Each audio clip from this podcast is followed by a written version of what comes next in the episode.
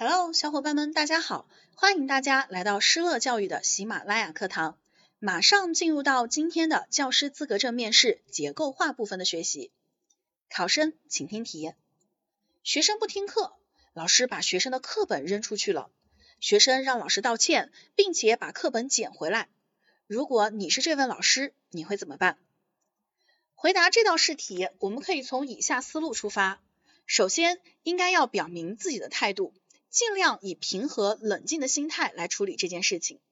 其次，从教师和学生两个方面来解决这次冲突。最后，总结升华，避免下次出现同样的矛盾。考生开始作答。作为一名教师，我会尽力避免这种情况的发生。如果我是这位老师，那么我就要充分的利用自己的教育机制，平和的解决这次冲突。把课堂影响降到最低。首先，我会控制自己的情绪，避免产生更激烈的正面冲突。我应该道歉，并且让班干部帮忙把书捡回教室。毕竟是我把学生的书本扔出教室，这个行为本身就是不当的，道歉理所应当。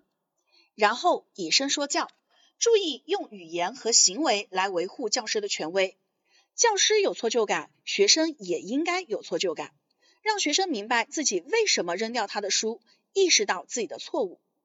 课后，我会把学生喊到办公室来进行更深入的谈心，深究原因。我会让他谈一谈为什么上课不认真听讲，有针对性的促进他日后的学习。在这个过程中，要注意自己的语气不能够太过严厉，重在与学生形成良好的沟通。总之，事情虽然过去了。但是也暴露出来自己在教学中的不足，应该做好反思工作，以备更好的教学。考生回答完毕。